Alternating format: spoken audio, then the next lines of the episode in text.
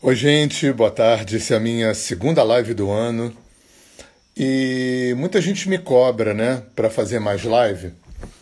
E eu fiquei pensando, né, por que que, que que rola que eu não faço mais, né? Já que eu tenho uma conexão boa de internet aqui no sítio e tudo. Cara, eu acho que é assunto. É, para fazer essa live aqui, eu precisei entrar no meu canal de vídeo, entrar no meu canal de podcast olhar todos os vídeos e podcasts que eu tinha feito para ver se eu tinha algum tema é, que eu ainda não tinha falado, para ver se eu tinha algum tema é, inédito. Né? E ninguém é tão inédito assim, né?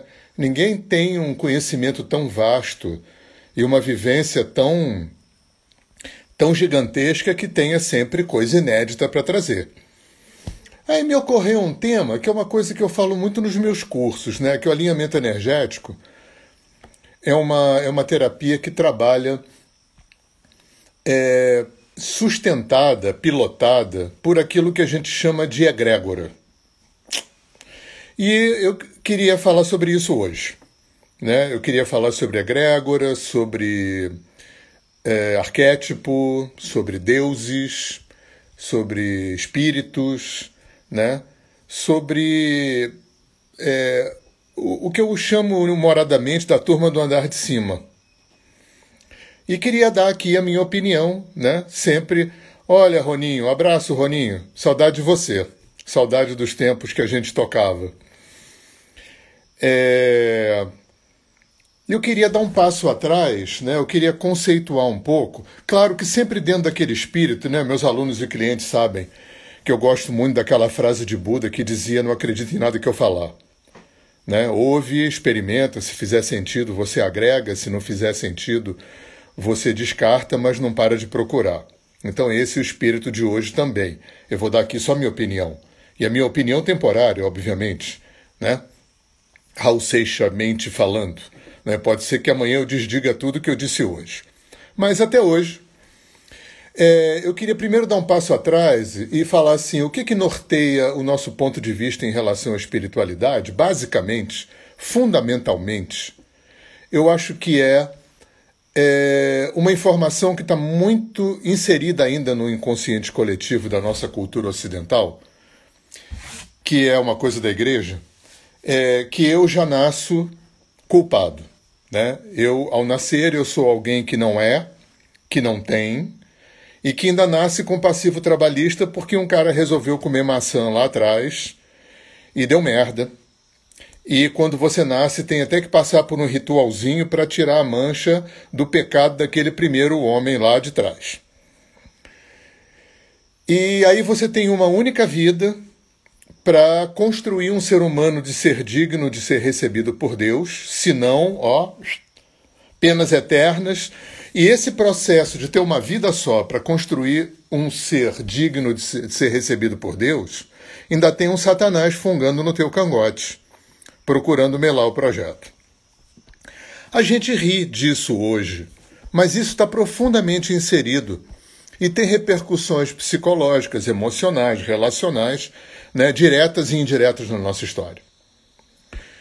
É, o que, que eu acho que foi talvez a coisa mais importante que o Oriente fez quando invadiu o Ocidente nos anos 60, 70, trazendo yoga, budismo, macrobiótica, shiatsu, meditação, chakras, Vedanta, Ayurveda, enfim, é tudo isso que a gente já conhece, né, que já faz parte do dia a dia, não infelizmente da massa miserável, mas da classe média para cima. Quem nunca ouviu falar disso, quem não conhece, quem não experimenta de alguma forma. E o que, que o Oriente vem trazer para a gente é, em relação a ponto de vista em relação à vida? É, você já nasceu pronto.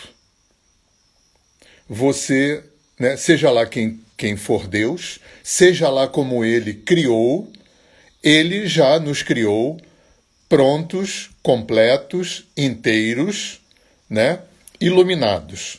Só que por algum processo que é desconhecido da gente, né? Eu vou contar aqui rapidamente uma coisa que eu sempre conto no curso.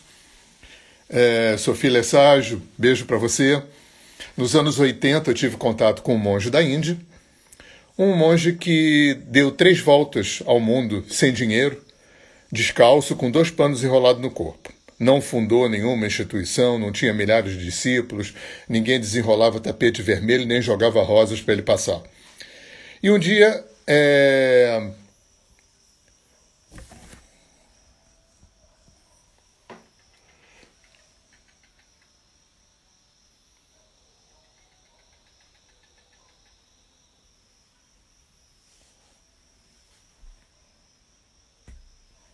Caralho, esqueci o que eu estava falando.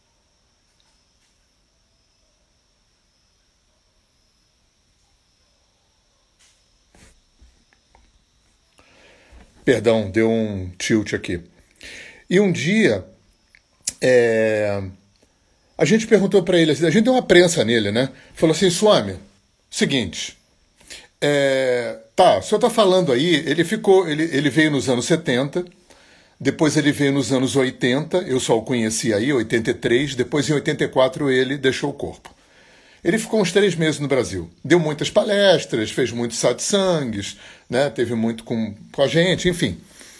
E a gente deu uma prensa nele e falando: olha, Swami, você está falando essa coisa que todo mundo é um, que todo mundo é o ser, que a gente nasceu perfeito e tal. Então por que, que a gente fica vivendo essa vida maluca, né?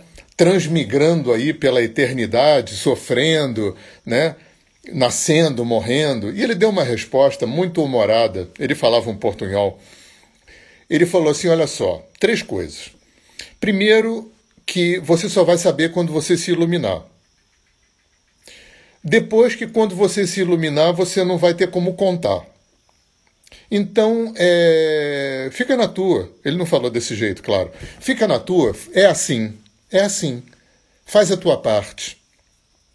Porque quando você se iluminar, você vai saber, quando você souber, você não vai conseguir contar. E, e ficou, o papo ficou nessa história.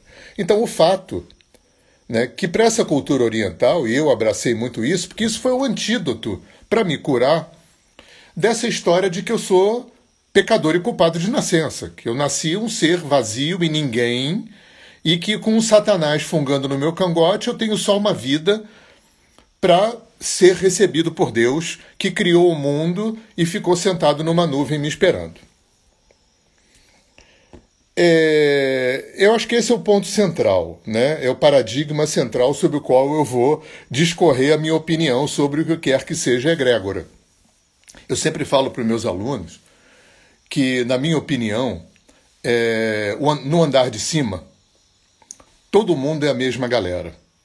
Né? sejam orixás, animais de poder dos índios americanos, deuses hindus, deuses nórdicos, deuses gregos, é, seres da natureza dos índios brasileiros, anjos da cultura cristã, judaica, islâmica.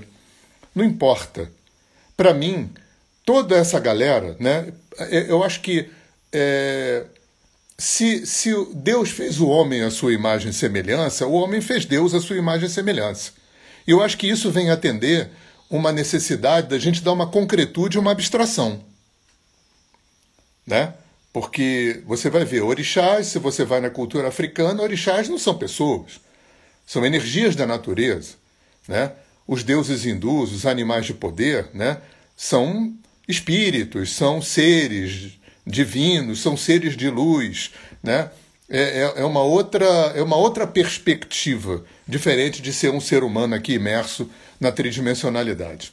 Então nós fizemos Deus a nossa imagem e semelhança, e cada cultura fez a sua estrutura, que é, ao mesmo tempo, é, mitológica, ao mesmo tempo teológica e ao mesmo tempo filosófica, para que a gente possa ter uma dar a gente ter nome e forma.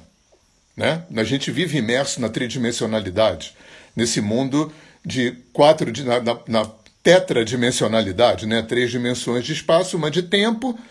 Nesse mundo material, imerso na dualidade, a gente precisa ter concretude para poder lidar com abstrações. Porque a gente tem uma mente racional limitada, um emocional limitado para lidar com realidades que não estão provavelmente é, dentro dessa caixinha da mente e das emoções e da nossa tetradimensionalidade, como provavelmente os deuses, anjos, orixás não estão. Eu gosto de chamar esses seres de frequências, né, porque eu acho que são é, funções que mantêm o universo. É bonito quando o, a Índia, por exemplo, a Índia que muita gente pensa que é politeísta, mas não é. A Índia é um falso politeísmo, né? na medida em que eles vão dizer para gente que os deuses são aspectos de Deus funcionando na criação. São braços de Deus, como se Deus fosse um polvo, né? e cada braço é uma função né? que cumpre um, um, um trabalho na criação. Você vai perguntar para um padre quem são os anjos, ele vai te responder que são seres que Deus criou para cuidar da criação. Então são frequências, são funções, né, que são incorpóreas, que são impessoais, né, que são conscientes dentro dessa consciência do uno, me parece. E aí é, entra um outro, um outro dado que eu acho muito interessante, que é a construção da mitologia. Eu acho que o Jung é muito craque em, em colocar isso, né? É... Não, não como Jung falava, mas eu vou misturar um pouquinho de Jung com Índia. É, como a gente conscientemente não sabe que nós somos perfeitos, que nós somos plenos, que nós fomos fabricados prontos, e que a única doença, dentro da perspectiva hindu, a única doença que a gente tem, a doença primordial, a doença nuclear, a doença atávica do ser humano se chama avidya. Avidya é, é a ignorância de quem eu sou. Eu não sei quem eu sou. Então eu não estou aqui na Terra para construir alguém que eu não sou, que era aquele paradigma católico. Eu estou aqui para desconstruir tudo que eu não sou. E o que é que eu não sou? Basicamente um inconsciente atulhado de pendências que é quem? Né? Esse inconsciente atulhado de pendências, de conteúdos, de registros, de memórias, que a gente chama no, no hinduísmo de, de samskara ou no budismo de sankara, é fundamentalmente quem fomenta o samsara, é quem fomenta né, a, a, a, essa roda de reencarnação, que é pilotada, vamos dizer assim, como uma conta de banco pela lei do karma. Receita e despesa ter e haver. A lei do karma norteia esse processo de, de samsara, cujo combustível são os meus sanskaras. São esse monte de pendências que eu carrego no meu inconsciente. Então, é, conscientemente, eu não sei quem eu sou, mas inconscientemente, na espinha dorsal do meu ser, eu sei que eu sou o ser. Eu sei que eu sou uno. Eu sei que eu sou perfeito e completo. Nessa dimensão mais interna de mim. Então, o que, que o coletivo faz é, é, é, é in, involuntariamente, inconscientemente? Pega essa realidade de quem eu sou e bota para fora de mim na forma do mito. Você vê que todas as culturas ao longo da história da humanidade criaram estruturas míticas. E todos os mitos é muito engraçado, tanto na, na, na, na Grécia, quanto nos nórdicos, quanto na Índia. Né? Cada deus tem uma função e, e, e, os deuses vivem uma vida muito parecida com a vida humana. Né? Brigam, têm raiva, ciúme, é, é, um trai a mulher do outro, e tem filho escondido, e faz guerra, né? como um espelho. Como um espelho. Numa tentativa do coletivo né, ou da consciência planetária né, de externalizar a realidade de quem eu sou. É, né, de, de trazer para a consciência essa informação que está muito no inconsciente. E aí o que, que nós fizemos disso? Idolatria. A gente pegou esses arquétipos, esses deuses, né, esses símbolos da, da, do funcionamento universal que está fora e dentro da gente, isso é muito importante, porque vem na sequência do que eu vou falar, e a gente fez deuses e criou religião. E fica pedindo para o fora dar o que a gente pensa que não tem dentro. Isso no Ocidente é mais grave do que no Oriente, que pelo menos os hindus, chineses, essa galera sabe né? Que eu nasci perfeito, que eu tenho essa ignorância primordial, que tudo que está fora está dentro, né? Aqui foi preciso a física quântica começar a dizer isso para a gente começar a desemaranhar esse novelo. O fora e o dentro, né? não tem fora nem dentro, tem um milímetro de epiderme que separa o fora do dentro. Né? Por isso que a física quântica fala que, que o meu fora é criado pelo meu dentro, que a qualidade com a qual eu recebo, né? a qualidade com a, somente emocional, né, que eu recebo da vida é diretamente proporcional à qualidade do que eu emito. E para melhorar o que eu recebo, eu tenho que melhorar o que eu emito, né? Porque é um oito deitado. Né? Eu tive um terapeuta que adorava fazer esse gesto de oito, né? O fora no dentro, o dentro no fora. E aí a gente começou a fazer idolatria e desvirtuou um pouco esse processo. Porque, na minha opinião, é, não importa se você considera que deuses, orixás, egrégoras, seres de luz, não importa, animais de poder são alguém. Se eles são alguém, se eles são entidades, não importa. Para mim, o que importa, enquanto terapeuta, é que a grande função dessas entidades, seja lá como elas forem, eu chamo de frequências, de funções que estão fora e dentro de mim, a grande função dos deuses, dos anjos, enfim, desses seres, não é me dar o que eu não tenho, porque não me falta nada. Não é fazer por, pra, por mim o que eu tenho que fazer, porque isso não existe. Ninguém pode fazer por mim.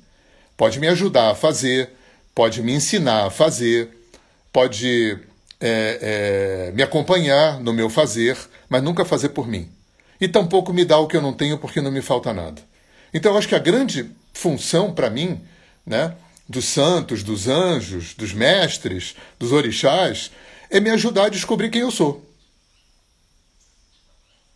Porque é, essa ignorância profunda na qual eu me encontro, que se chama Vidya, fez com que o, o, o, o dentro de mim, que é igual o fora de mim, dentro de mim tivesse meio anestesiado, meio adormecido, subutilizado, subdimensionado dentro de mim. E aí eu preciso dos deuses, dos anjos, dos seres de luz, das egrégoras, dos mestres, dos santos, dos animais de poder, seja lá quem eles forem, como você se relaciona com eles, para quê? Para para acordar dentro de mim, para despertar dentro de mim, para religar dentro de mim esse potencial todo que é constitucional a mim, ele é inerente a mim, né? É, ninguém pode me roubar, eu não posso perder isso. Eu só posso ficar ignorante disso. Eu sou ignorante disso. E preciso do guru, do santo, do mestre, do orixá, do animal de poder, do deus hindu, do deus grego, do deus nórdico, de seja quem for. Né? Mas não para ficar fazendo promessa e rezando, pedindo que me dê o que eu não tenho. Porque não vai funcionar. Só vai funcionar na medida em que eu começar a fazer uma parceria, e, e aí existem trocentas formas, né? É, no sentido de que é, eu entenda que essas frequências que estão fora e dentro de mim, e dentro de mim estão adormecidas, que esse fora que está desperto, na forma do Deus, do anjo, do santo, do orixá, possa, por ressonância, é, me ajudar a descobrir quem eu sou, me ajudar a descobrir o que eu tenho. É, eu não acho que quando. Eu falo isso muito para meus alunos. Eu não acho que quando eu peço para um guardião, como a gente chama no alinhamento energético, quando eu peço para um, um santo, para um anjo, para um orixá, alguma coisa, eu não acho que ele se aproxima de mim para interagir comigo. Porque para mim, esse ele está aqui em todo lugar. Quando eu rezo, peço, é, é, invoco, seja lá como for, eu me abro. O processo não é de fora para dentro, o processo é de dentro para fora. Eu me abro para a perfeição que está aqui em volta de mim o tempo todo. A luz, a fé, o amor, a compaixão, a verdade, a justiça, a força, a felicidade, uh, tudo isso que é caracterizado, né, que é, é antropomorfizado na forma dos deuses, está aqui o tempo todo, na sua forma plena. Eu é que não percebo, porque dentro de mim essas mesmas potências estão meio dormindo. Então eu preciso desses seres Né? Repito, não para me dar o que eu não tenho, não para fazer por mim o que, o que eu tenho que fazer, mas para que eu me abra para essas potências cósmicas, universais, criacionais, para que eu re, é, dentro de mim, para que eu realize, para que eu acorde. Eu acho que a iluminação deve ser isso. É, é a percepção de que eu já sou quem eu sou. Eu já sou, esse é um grande paradoxo, eu já sou quem eu estou buscando ser. Eu já estou no lugar é, para onde eu estou me encaminhando. Né? Mas aí tem o paradoxo do Siddhartha. Né? Não foi porque é, não foi porque eu caminhei que eu busquei que eu achei, mas se eu não tivesse buscado e caminhado eu não tinha achado. Esse é um grande é, é, truque, esse é um grande uma grande pegadinha, grande pegadinha cósmica que veio naquele papo do, do, do, do Swami. Né? Quando você se iluminar, você vai saber. Quando você souber, você não vai conseguir falar. Então, cala a boca, é assim, faz a tua parte né? Que quando você, se você fazer a tua parte, você vai se iluminar. Quando se iluminar, você souber, vai saber. Quando você souber, você não vai conseguir contar. E a gente fica nesse looping, porque é isso aí, né? Eu não vim aqui para construir alguém que eu não sou. Eu vim aqui para desconstruir tudo que eu não sou. Por isso que existe filosofia, né? Espiritualidade, terapias, yoga, na minha opinião, meditação. Não é para que eu seja, tenha, é, receba alguma coisa que me falta porque não me falta nada. A única coisa que me falta é a consciência de quem eu sou. E aí, essa galera toda pode me ajudar. Porque essa galera toda é a própria existência, a própria consciência, é a própria inteligência operando em 100% de toda a criação, inclusive dentro de mim. E dentro de mim eu estou dormindo. Então eu preciso desses seres todos. É, é, mais ou menos isso que eu queria. Não vou me alongar muito, até porque já me avisaram que a bateria está acabando. Eu queria deixar gravado aqui, vai estar tá, para quem chegou agora. Oi, Tiago. Oi, Sassá. É, vai estar tá no, no IGTV, tá? E eu estou sempre insistindo muito com os meus alunos de alinhamento energético, como a gente trabalha como egrégora, né? Para a gente não incorrer no, no equívoco da idolatria né? porque é muito fácil para a gente. Né? É, a gente está muito lavado cerebralmente com essa coisa que é cristã, que é católica, que é evangélica, que é judaica, que é islâmica, né? da, da, da idolatria, né? do achar que eu sou alguém que não é, que não tem e que preciso de alguém para me dar. E isso é, é, não vai funcionar. Simplesmente não vai funcionar. A gente gasta uma energia, tempo, neurônio emocional, né, vidas até descobrir isso aí, que não funciona assim. É, o que funciona, na minha opinião, eu acho que se Buda está certo, se a Índia está certa, enfim, se tanta gente está certa, eu acho que o que funciona é olhar para dentro e ter essa parceria. Né? Ter essa parceria daquilo que a gente resolveu chamar de deuses, né? de santos, de anjos, que a gente deu essa concretude de nome e forma como uma ferramenta, né, como um instrumento de auxílio para que a gente descubra quem a gente é. Tá? Desculpa se eu não estou respondendo as perguntas de vocês, mas eu sou meio disléxico. Se eu começar a prestar atenção, eu esqueço o que eu estava falando. Tá bom? Então vai estar tá gravado no IGTV. E eu tenho meus canais. Já me avisou que a bateria está fraca. Daqui a pouco vai cair, eu não vou conseguir gravar. Então, tô no Google, tô no IGTV, tô, tô no, no, no YouTube. Bota Hernani Fornari lá que você me acha. Tá bom? Um beijo grande para vocês. Um abraço, até a próxima.